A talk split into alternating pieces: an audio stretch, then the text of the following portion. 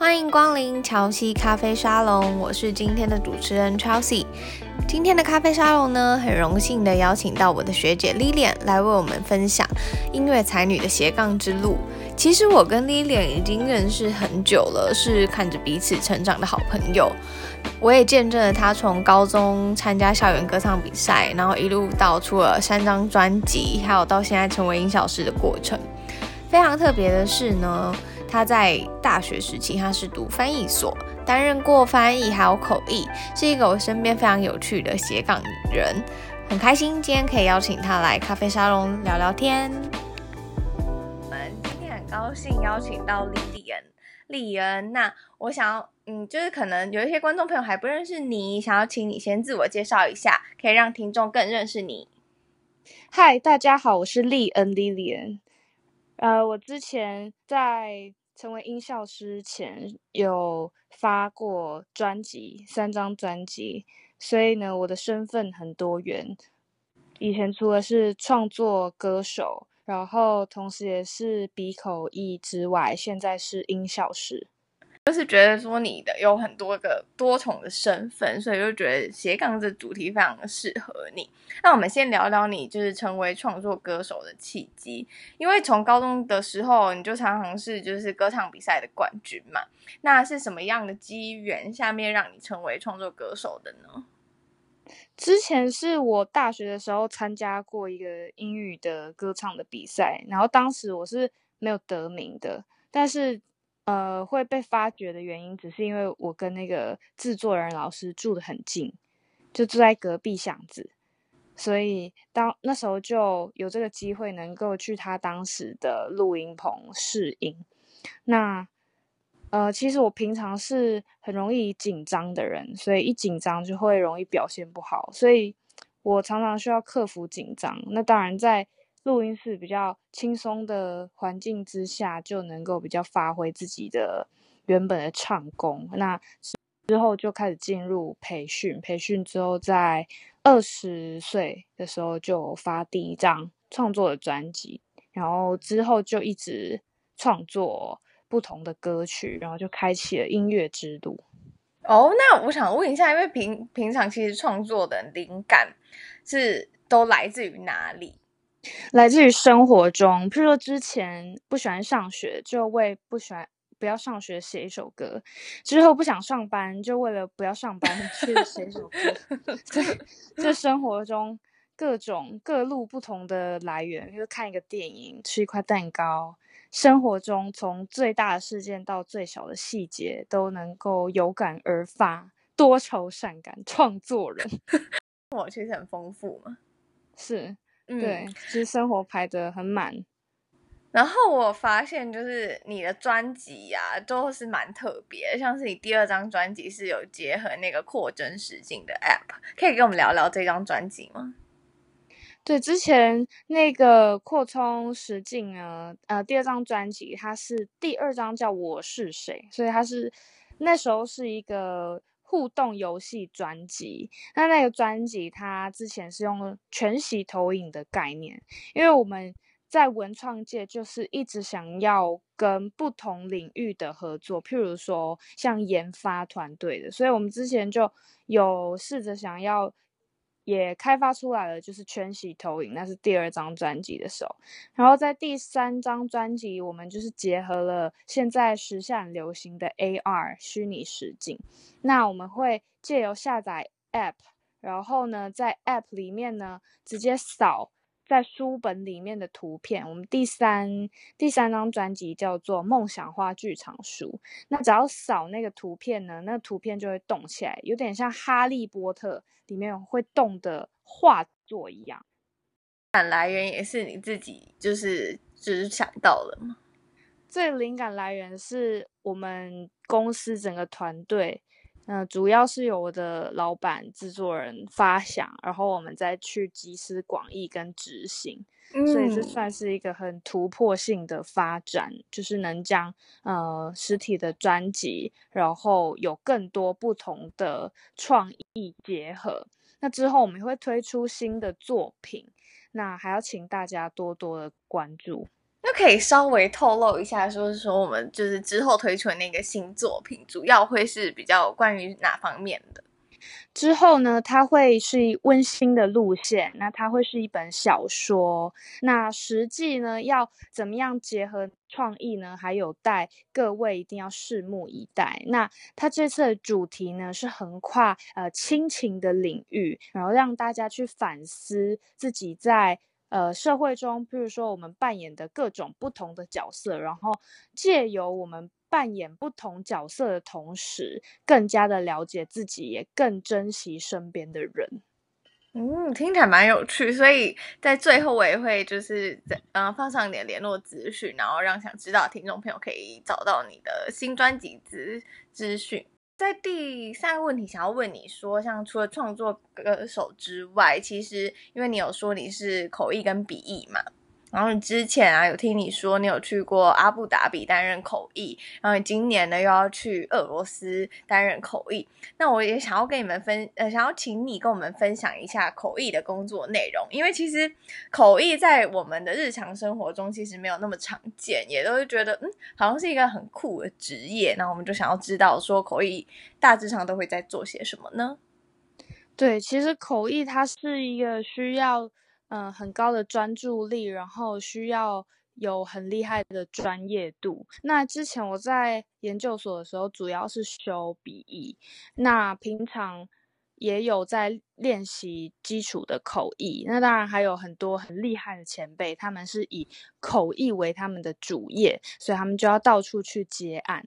那口译员基本的呃工作的内容，就是要将嗯、某一国的语言，然后很顺畅的转换成另一国的语言，所以平时他们需要具备很多的先备知识，然后也要准备非常多的词汇量，因为这样子他们在处理案件的时候，就因为没有办法再去查字典，所以平常你的脑脑子就是要是一个海量的词汇库，所以其实他们能够立马的呃译出语言，他们是真的非常的厉害，然后我也非常佩服。那这这次会到，呃，俄罗斯的话，也主要是因为我们有国际的竞赛，然后是要帮我们年轻的学子站上国际的舞台。那其实。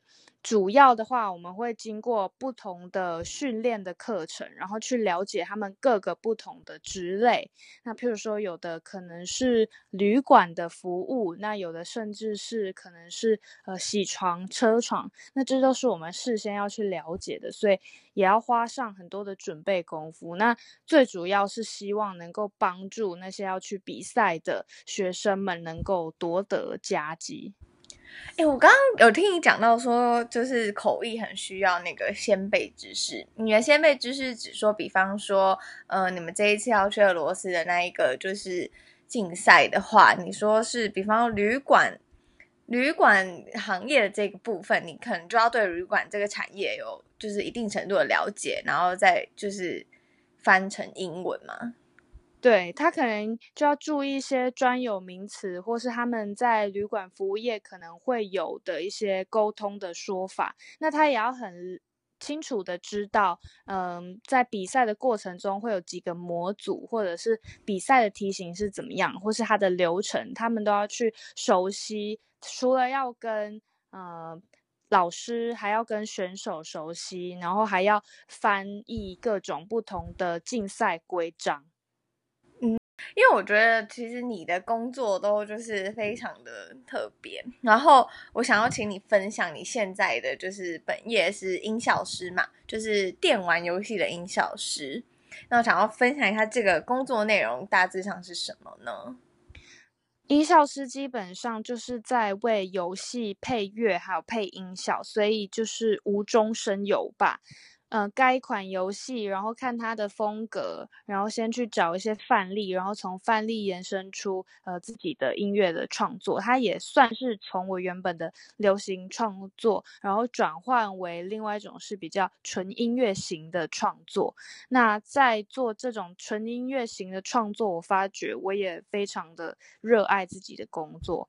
那除了配音乐之外呢，还有就是配音效，所以就是可能打打杀杀或是不同的物体落下的声音，然后要思考怎么把这些影片，然后这些音乐配得真实，然后让玩家在玩的时候能够身临其境的感觉。这时候是平常自己要多多的琢磨，然后要慢慢的有自己的风格，然后。也能够配出完美的作品，所以这基本上就是我的工作，是比较现在比较少见的工作。所以如果想要成为音效师的人，可以建议先学习如何使用编曲软体。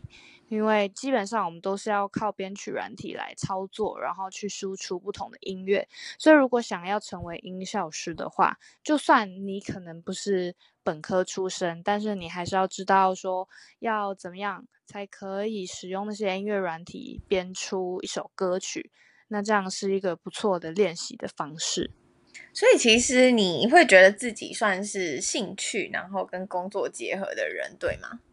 对。对，那我很清楚。嗯，那我想问问看，就是说你就是在比方说学编曲软体啊，或者是在这些学音乐的过程，很多时候是自学，还是就是其实也是有，就是呃旁边有人教你呢？其实是有很多人教我，身边有很多做音乐的伙伴，然后都会问他们要怎么样能够。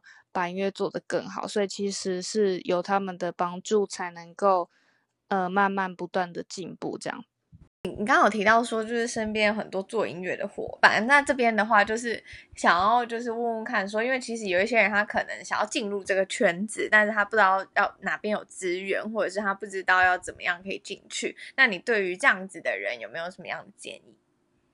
就会建议说他可以去上我们公司开的编曲课，因为。打广告，因为因为你真的如果想要学编曲，外面是很少在教的，对哦，所以你的第一堂课是在那边学的？哦，我第一堂课是我的老制作人老师教的，没错，对。哦，好，嗯，再来呢，我想要问问看，说你觉得身为这么多身份的斜杠，带给你最大挑战会是什么？好好的调配自己的时间，时间管理是我目前觉得还是蛮棘手的 部分。可是看起来你好像管理的蛮好的，因为其实我们两个已经认识蛮久，然后就觉得说你总是有超多时间可以做完超多的事。嗯，那有没有什么时间管理的秘诀可以分享给我们？我觉得要把所有行程全部写在一个本子。我觉得我我我觉得佩服自己一点是我不会忘事情。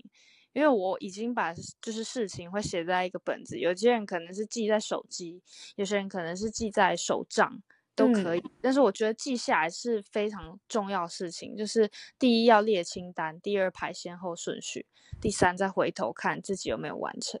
因为我喜欢那个打勾的快感。你说你会有个 to do list，然后上面就会一直打勾这样？对，就一直打勾。但是时间安排方面。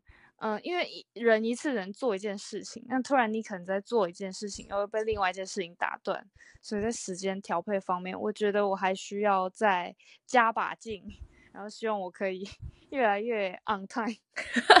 所以你觉得最大挑战其实是时间的分配，那会不会有一些角色冲突的时候？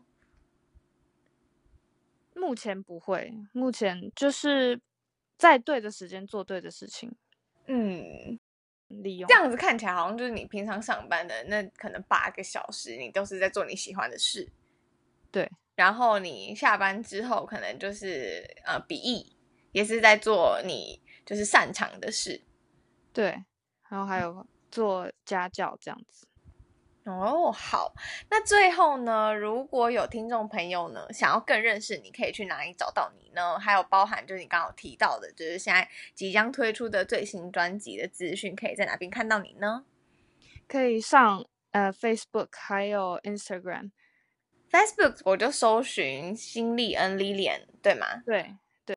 Instagram 呢也是 Lilian，然后新是 H S I N 这样就找得到。好，那这些资讯我最后都会放在我的文章里面。那今天非常感谢 Lilian 来，就是乔西咖啡沙龙接受我的专访。那感谢你。